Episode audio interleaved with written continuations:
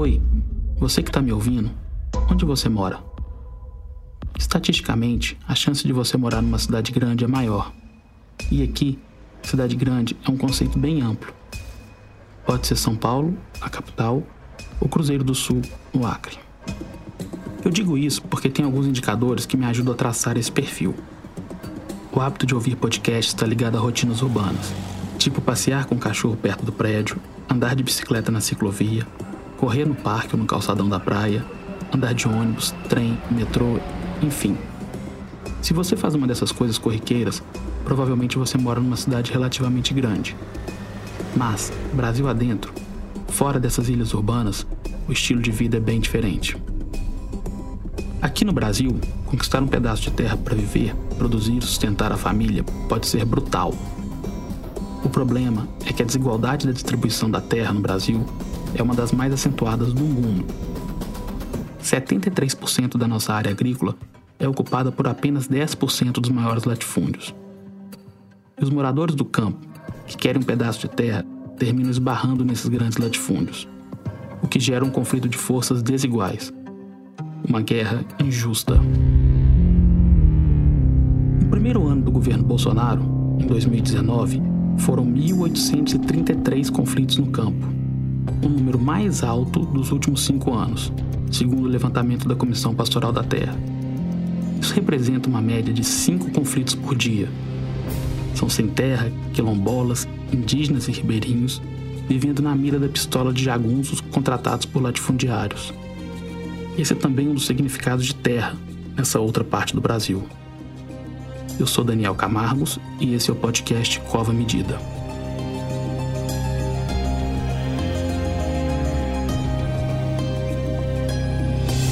Esse podcast é um programa da Rádio Batente, a central de podcasts da Repórter Brasil.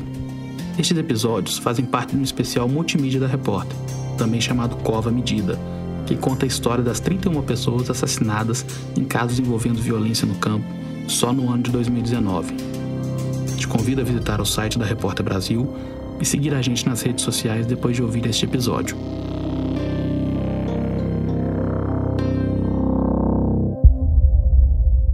A ajuda dos jornalistas que produziram essa série, a gente vai traçar um panorama dos casos de violência no campo, que quase sempre não dão em nada, ficam impunes.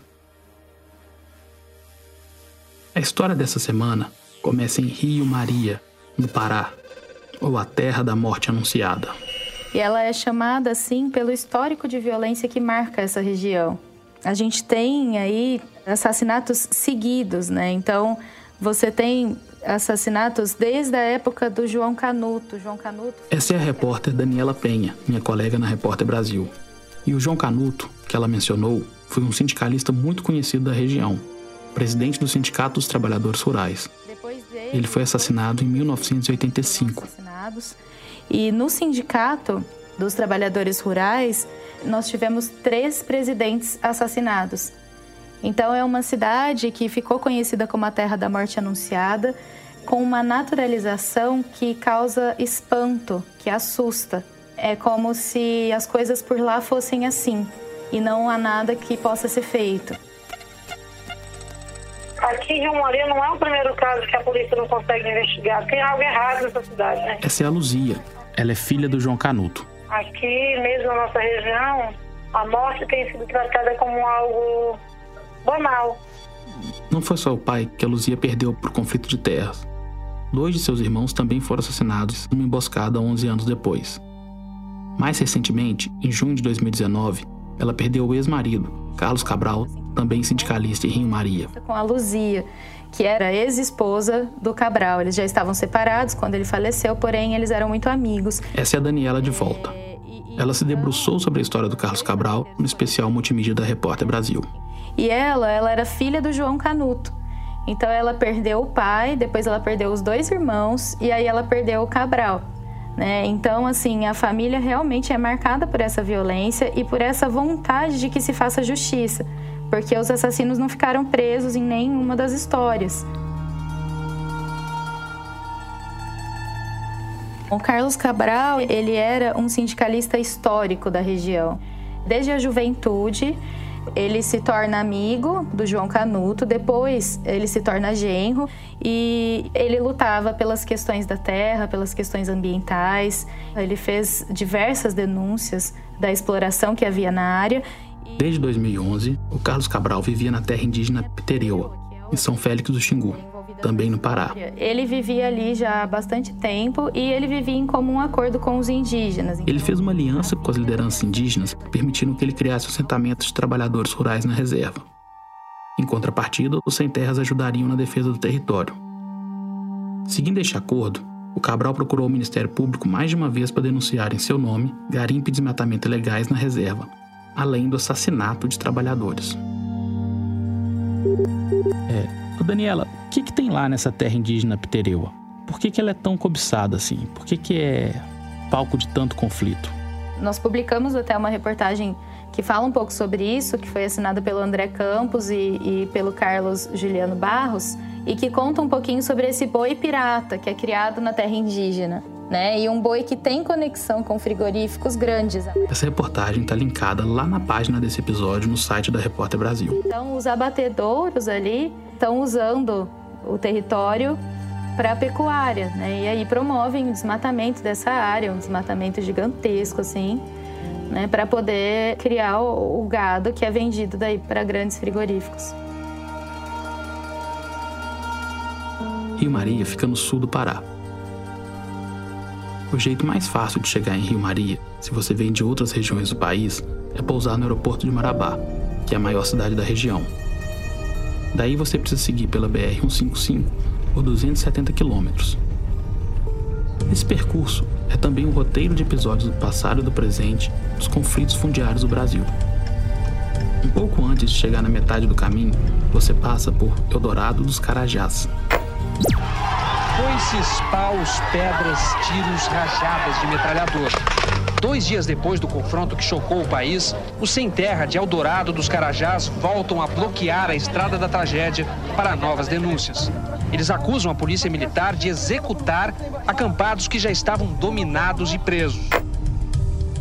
Quando você está chegando em Rimaria, você vê a saída para Xinguara, a terra dos frigoríficos. A cidade de Xinguara, conhecida como a capital do boi gordo, é responsável pela maior produção e exportação de carne bovina do estado. E se você se distrair e seguir pela BR-155 por mais ou menos uma hora, você vai chegar em Pau d'Arco, onde aconteceu outro massacre, em 2017. Quatro meses depois da chacina de Pau d'Arco, no sudeste do Pará, todos os policiais acusados de matar 10 trabalhadores sem terra estão em liberdade. É o risco de impunidade que alimenta os conflitos agrários na região. Talvez você já tenha ouvido sobre esses crimes na TV ou lido no jornal. Eles ficaram famosos pela violência, mas essa infâmia não garantiu que eles fossem punidos. É, o que, que a gente sabe até agora sobre as mortes e quem que são os mandantes né, desse assassinato do Carlos Cabral? Para a família não chegam as informações, né? Então a família se sente completamente desorientada e desinformada. O que eles dizem é que eles buscam saber o que está acontecendo e a informação é que o inquérito corre em segredo de justiça. Então, assim, o que a gente tem de apuração é que dois fazendeiros foram presos, né? O inquérito está rolando.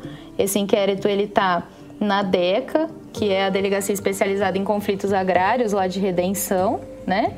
E que esse inquérito não foi finalizado. Então, por exemplo, assim, para ter uma ideia de como é conduzido isso, né, de como as informações realmente não chegam e, e, e, são negadas, a única coisa que a Polícia Civil me informou depois de muitas e muitas tentativas, tudo por e-mail, não foi possível fazer entrevista com o delegado, eles não concederam, é que a investigação segue em curso e uma série de medidas cautelares já foram adotadas.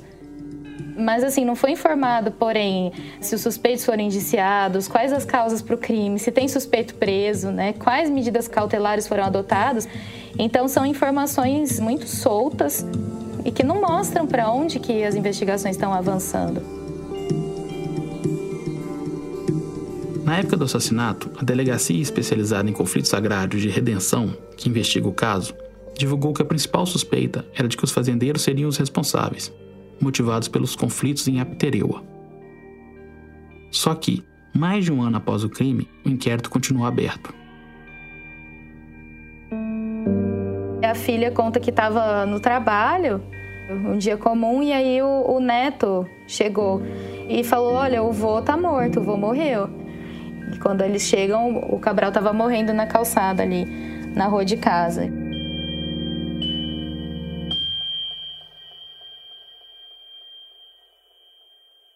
dois fazendeiros chegaram a ser presos por suspeita de envolvimento na execução de Carlos Cabral.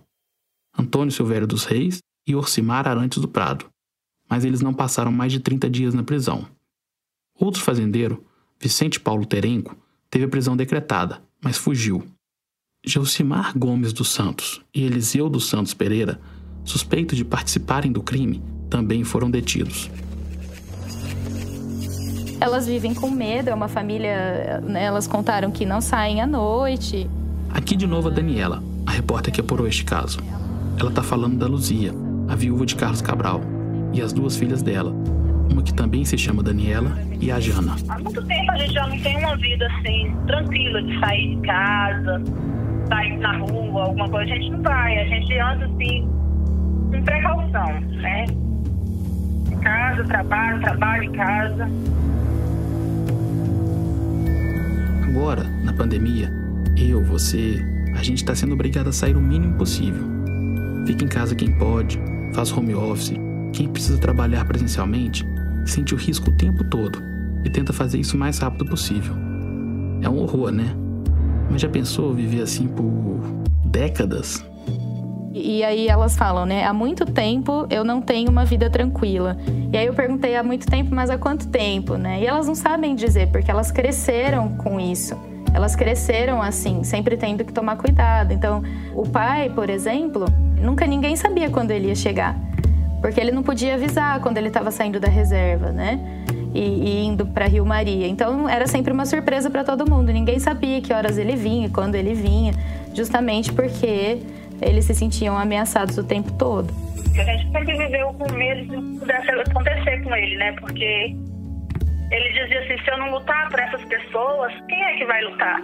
Elas cresceram assim, sempre tendo que tomar cuidado. Então, ela até fala, né? A vida inteira ele sempre esteve envolvido e a gente sempre temeu pela vida dele. E agora temem pela vida delas mesmas, né? Porque estão lutando por justiça. E a luta também traz mais medo, mais temor do que possa ser feito. O que se fala é que é uma cidade que silencia as pessoas, né? Que faz de tudo para que as pessoas sejam silenciadas. Uma fala da filha que marcou muito, assim, né? Em que ela conta que eles estavam saindo da reserva, o pai dela foi ameaçado pelo fazendeiro e ela também foi ameaçada, né? A filha conta, depois que ele apontou a arma para o meu pai, ele apontou para mim. Diz que se eu o amasse, não o deixava pisar lá em Aptereua de novo, que ele não iria sair com os pés dele. E assim, a filha inclusive escreveu uma carta falando sobre toda essa dor, falando o quanto tudo isso dói e principalmente dói essa quase certeza que elas têm, essa desesperança que elas têm em relação à justiça. Daniela, você acha que seria possível conseguir com a filha do Carlos que ela lesse um parágrafo da carta e te mandasse por áudio? Posso pedir para ela. Elas quiseram falar, elas querem falar, né? E assim, as filhas eram muito ligadas ao pai, então para elas é tudo muito doloroso ainda. É muito difícil de falar, é muito difícil de contar, elas se emocionaram o tempo todo. Mas uh, eu posso pedir para ela.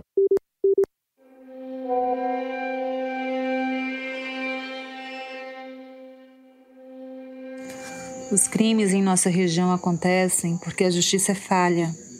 É como se ela tivesse um lado e nunca é o lado dos pobres e oprimidos. A gente espera na justiça do homem, mas confiamos fielmente na justiça divina, que não falha. Se sentimos medo, a resposta é sim. Sempre convivemos com medo. A vida inteira foi nos tirado covardemente pessoas que amamos e isso vem nos marcando, criando em nós feridas que não se curam. Nossa vida é marcada pela insegurança e a impunidade. Minha mãe viu em nós sua história se repetindo. Um filme passa em nossas cabeças todos os dias. Não nos sentimos livres, porque liberdade, ao meu ponto de ver, É você ter o direito de ir e vir com segurança.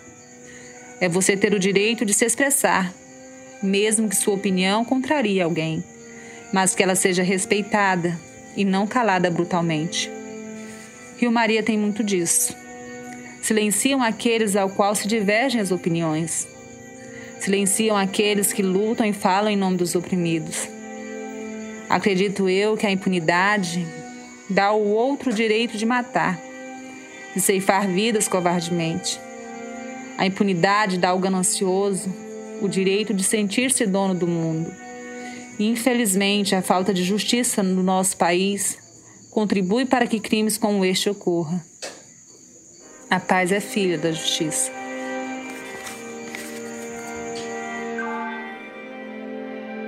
E, antes de acabar, um detalhe bem importante. Desde que o Carlos Cabral foi assassinado, Orlando Canuto é quem ocupa a cadeira da presidência do Sindicato dos Trabalhadores Rurais de Rio Maria. Não, o sobrenome não é coincidência. Ele é parente da Luzia Canuto, ex-mulher de Cabral e filha de João Canuto, que foi o primeiro sindicalista assassinado em Rio Maria.